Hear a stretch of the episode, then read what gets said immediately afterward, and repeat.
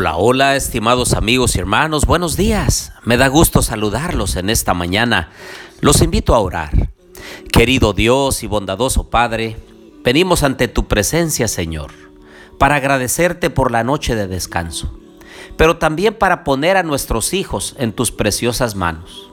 Ayúdanos, Señor, a que como padres los podamos instruir todos los días para que puedan ser obedientes a tu santa palabra.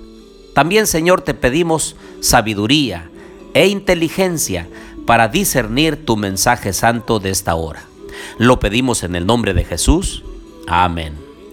Bien, les doy la bienvenida a nuestro estudio y reflexión de la palabra de Dios. Les habla su amigo y hermano Marcelo Ordóñez desde el puerto de Veracruz, México. Abran por favor su Biblia en Éxodo capítulo 19 y versículo 6. Y dice, vosotros me seréis un reino de sacerdotes y gente santa.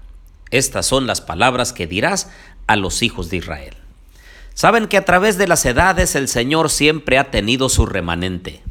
Primero era Abel, cuando decidió ser obediente a Dios y presentar la ofrenda que Dios le había pedido. Caín, por celos e ira, mató a su hermano. Posteriormente Dios levantó a Seth, y entonces vino a ser su representante.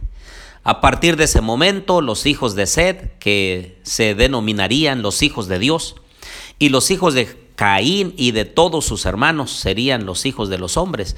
Entonces habría una pugna entre sus descendientes, porque unos desearían hacer el bien y los otros desearían hacer el mal.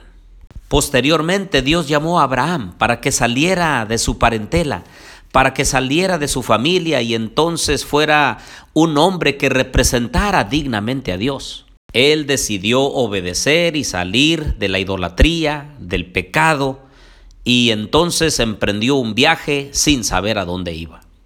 Después de allí, su hijo Isaac fue obediente a Dios. Posteriormente, tuvo Isaac dos hijos, y el menor de ellos, Jacob, aunque engañador, usurpador, suplantador, decidió ser obediente a Dios y llegó a ser Israel.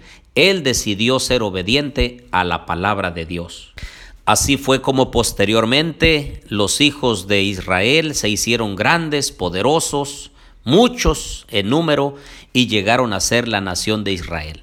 Dios los llamó para que cumplieran con un cometido, anunciarle al mundo, anunciarle a las naciones que Dios es el Dios creador del cielo y de la tierra, el Dios único que gobierna en el universo entero y que todos deberían adorarlo, obedecerlo y seguir sus mandamientos.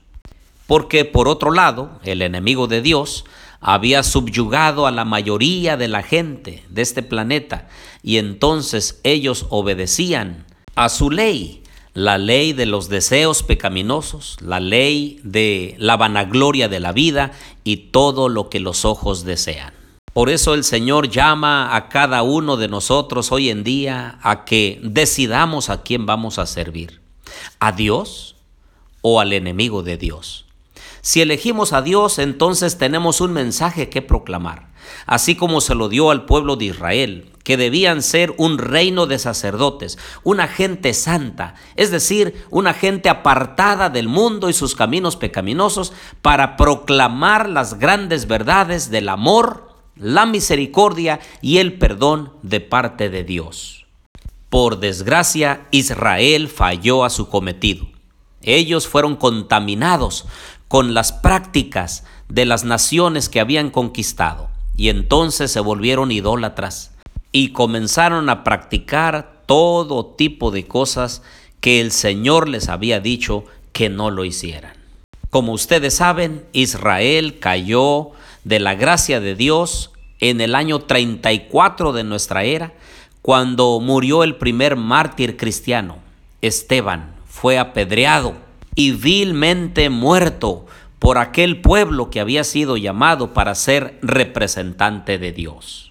Por lo tanto, el Señor levantó un nuevo pueblo. Ahora ya no era una nación, sino ahora es cada individuo que desea en forma correcta adorar, bendecir y obedecer todo lo que Dios ha mandado. Por eso en Primera de Pedro capítulo 2 versículos del 5 en adelante dice, Vosotros también, como piedras vivas, sed edificados como casa espiritual y sacerdocio santo, para ofrecer sacrificios espirituales aceptables a Dios por medio de Jesucristo. Por lo cual también dice la Escritura, He aquí pongo en Sión la principal piedra del ángulo, escogida, preciosa. El que crea en él no será avergonzado. Para vosotros, pues, los que creéis, él es precioso.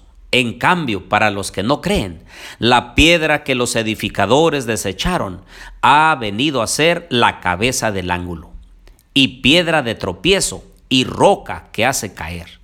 Ellos, por su desobediencia, tropiezan en la palabra. Ese es su destino. Ahora vean el verso 9.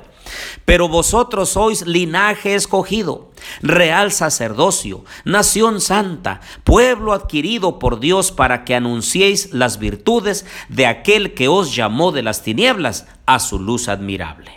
Y el versículo 10 aclara, vosotros que en otro tiempo no erais pueblo, ahora sois pueblo, pueblo de Dios en otro tiempo no habíais alcanzado misericordia, ahora habéis alcanzado misericordia.